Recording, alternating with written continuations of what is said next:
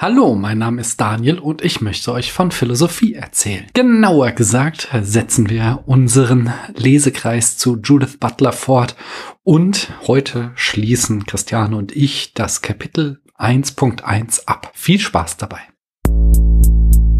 Am Ende von Seite 20 müssten wir jetzt sein, oder? Ja, genau. An dieser Stelle stößt Butler als nächstes auf ein Problem, nämlich dass they auch immer Teil dieses Systems ist, das they kritisiert. Also Butler kann sich nicht außerhalb von Sprache, Politik und Rechtssystem stellen und daher muss they sich den Vorwurf gefallen lassen, dass mhm. der Untersuchung immer auch einen eingeschränkten Geltungsanspruch haben kann. So wie Butler den Geltungsanspruch von allen Systemen, die they kritisierte, eingeschränkt hat. Diesen Vorwurf, der gilt natürlich auch auf Butler selbst, weil Butler ja ebenfalls in diesem System groß geworden ist und mit all den Vorannahmen leben muss. Mhm. Diese Einschränkung in der Geltungsanspruch erkennt Butler auch an und beruft sich dann auf Marx, dass der Ausgangspunkt von der Kritik die geschichtliche Gegenwart ist. Ich würde es in meiner Terminologie nennen, dass die Thesen dieses Buches nicht notwendig wahr sind, sondern dass sie bloß kontingent sind. Also dass sie aus einer geschichtlichen Zufälligkeit entstanden sind. Eine notwendige Wahrheit wäre jetzt ein analytischer Satz, der sich allein aus der Wortbedeutung heraus ergibt. Mhm. Und der hätte auch ein einen absoluten Geltungsanspruch. Also der ist immer und unter allen Bedingungen wahr. Mhm. Ja? Einen solchen kann Butler eben nicht für sich beanspruchen, gibt David zu bedenken, sondern alle Thesen, die Butler formuliert, sind auch immer schon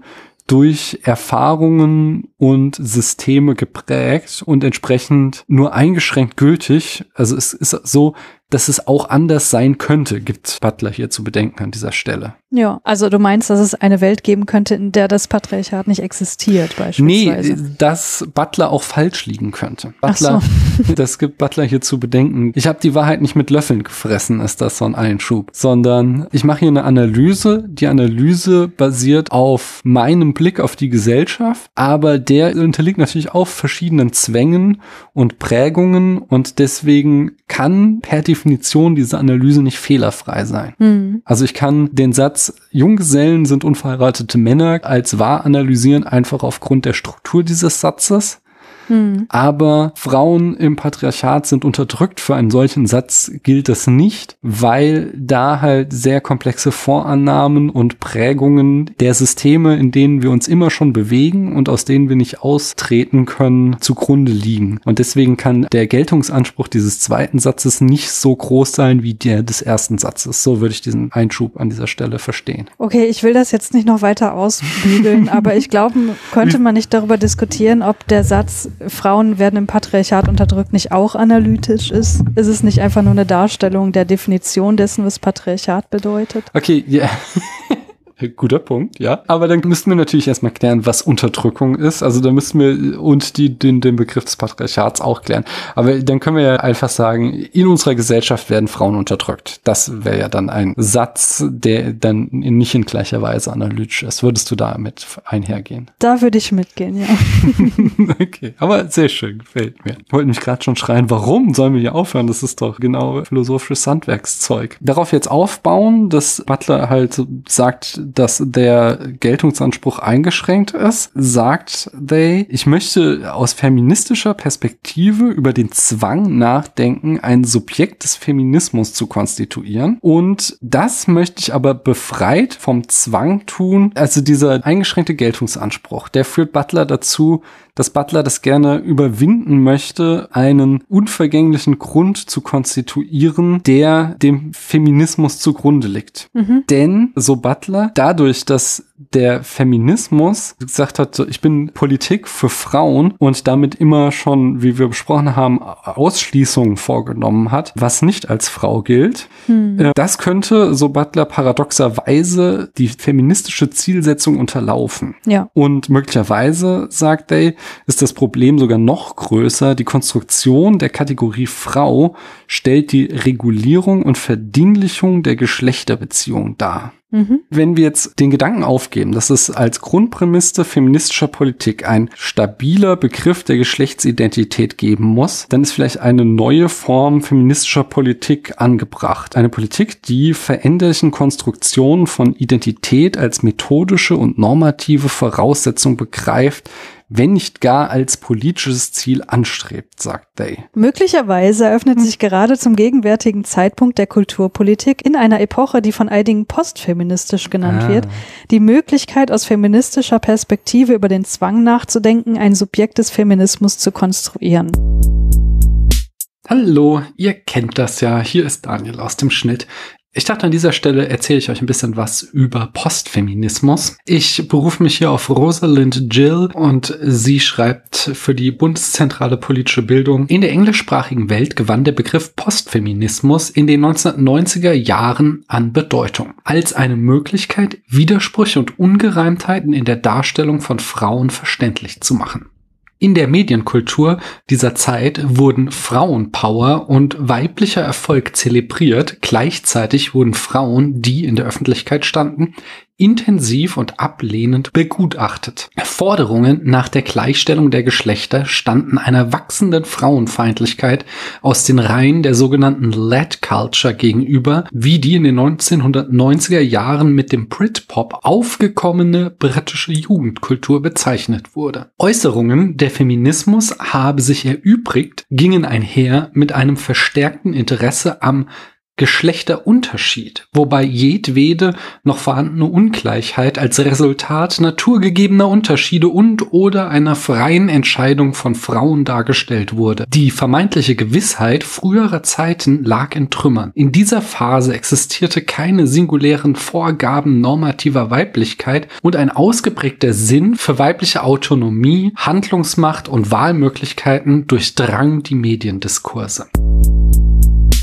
Okay, am Ende dieses Abschnitts stellt Butler in Frage, ob wir denn überhaupt so ein Subjekt des Feminismus brauchen. Oder ob wir nicht, wenn wir so große Probleme haben, dieses Subjekt des Feminismus zu definieren und das halt auch eh immer nur geschichtlichen und gesellschaftlichen Veränderungen und Zwängen unterworfen ist, ob wir diesen Versuch nicht aufgeben sollten und stattdessen die Idee anstreben sollten, von veränderlichen Konstruktionen auszugehen, was Identität ist, feministisch oder, oder weibliche Identität in dem Fall, und das auf dreierlei Art und Weise. Einmal als Methodik, also diese Frage der Definition, die sie hier stellt, als normative Voraussetzung, also als Begründung für den Feminismus.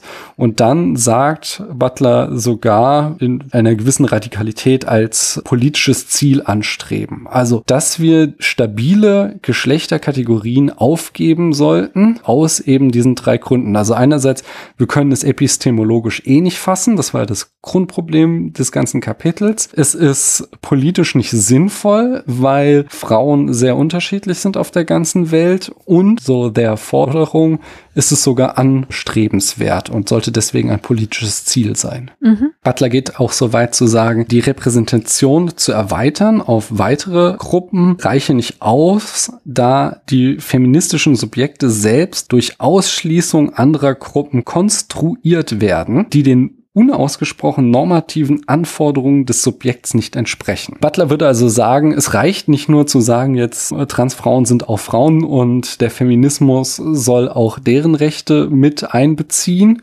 sondern sagt, also damit würden wieder unausgesprochene Ausgrenzungen einhergehen von Gruppen, die wir vielleicht gar nicht auf den Blick haben oder auch noch gar nicht begrifflich fassen können, deren Rechte wir dann nicht mit repräsentieren. Hm.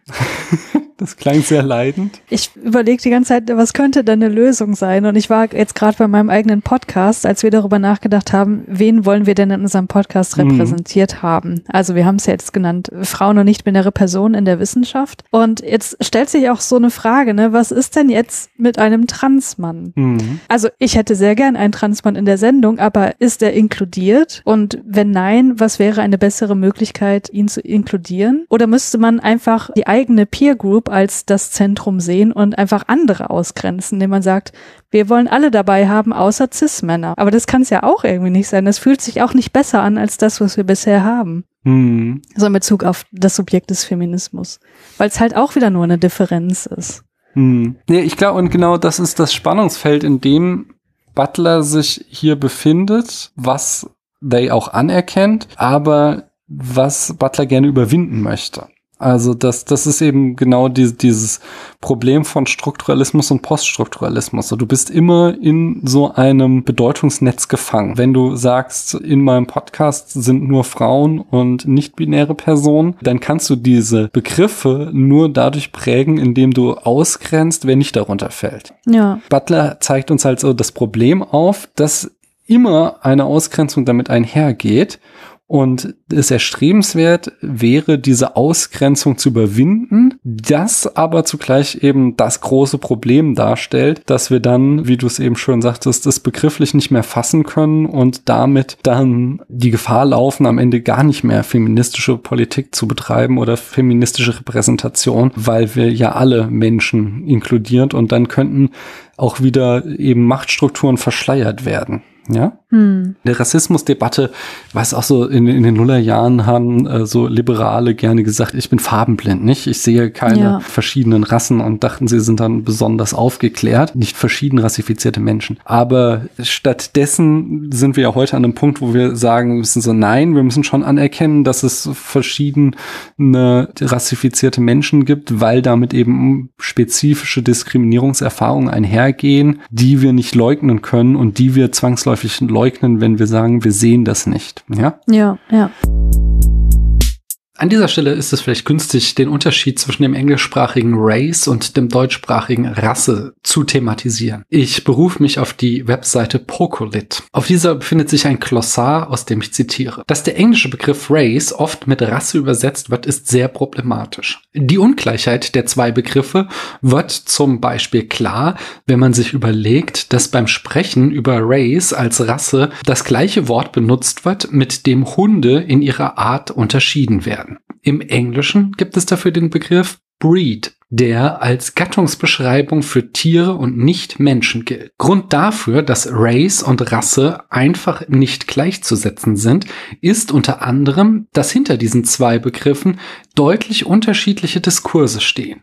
Im Deutschen wird der Begriff Rasse nach wie vor mit etwas Biologischem verbunden, als würde es echte Menschenrassen geben. Die gibt es natürlich nicht. Und dennoch können wir nicht ganz auf ein Wort verzichten, das gelebte Realitäten abbildet, die durch Rassismus strukturiert sind. Menschen, die sich mit den englischsprachigen Diskursen zu Race, Racism und Critical Whiteness auseinandergesetzt haben, wissen, dass diese auf soziale Konstruktionen verweisen sollen. Deshalb benutzen einige Übersetzungen auch im Deutschen den Begriff Race, der im Gegensatz zur Rasse dazu dient, gesellschaftliche Phänomene zu beschreiben und zu analysieren, die menschengemacht sind und von Institutionen aufrechterhalten werden rein normativ ist dieser Anspruch von Butler da, dass they gerne die Repräsentation erweitern würde, um niemanden auszuschließen, aber da eben vor einem Problem steht. Aber mhm. das Problem auch von beiden Seiten kommt. Also sie würde gerne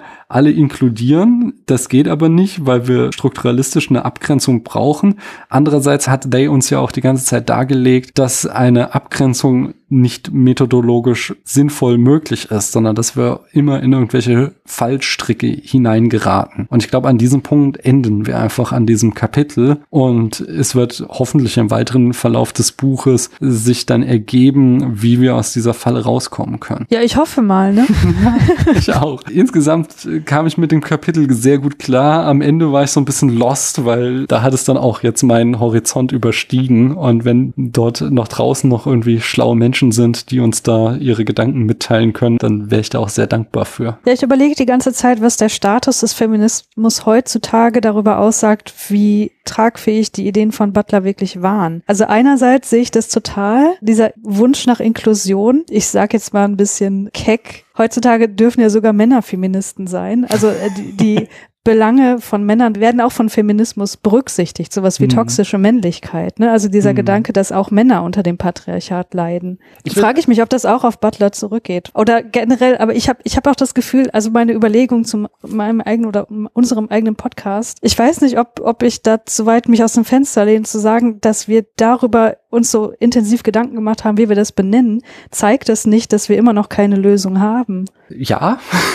Wir dürfen nicht vergessen, dass wir hier in Kapitel 1, Abschnitt 1 sind. Und es ist ja. noch viel zu früh, irgendwie ein Fazit zu ziehen, was Butler möchte und worauf sie hinaus möchte. Sondern ich glaube, im Augenblick ist sie halt immer noch bei der Problembeschreibung. Und wir sollten einfach mal abwarten, was da noch alles kommt. Und vielleicht wird das ja auch komplett über den Haufen geworfen. Und Day wird uns in späteren Kapiteln darlegen, dass diese Überwindung oder Inklusion oder Diskriminierung, die mit der Repräsentation einhergeht, dass die aus äh, anderen Gründen aufgelöst wird oder in irgendeiner anderen Form kein Problem darstellt. Oder vielleicht findet Butler irgendeinen anderen Ausweg daraus. Ich glaube, so würde ich das einfach vertagen. Erstmal sagen, wir haben in diesem Kapitel erstmal eine Problembeschreibung bekommen und schauen dann mal weiter, oder? Das ist eine gute Idee. Na dann danke ich dir auf jeden Fall, dass du hier mitgemacht hast. Das hat mir sehr viel Spaß gemacht. Ja, mir auch. Dankeschön. Das freut mich. Und euch da draußen danke ich, dass ihr uns eure Zeit geschenkt habt. Tschüss. Tschüss.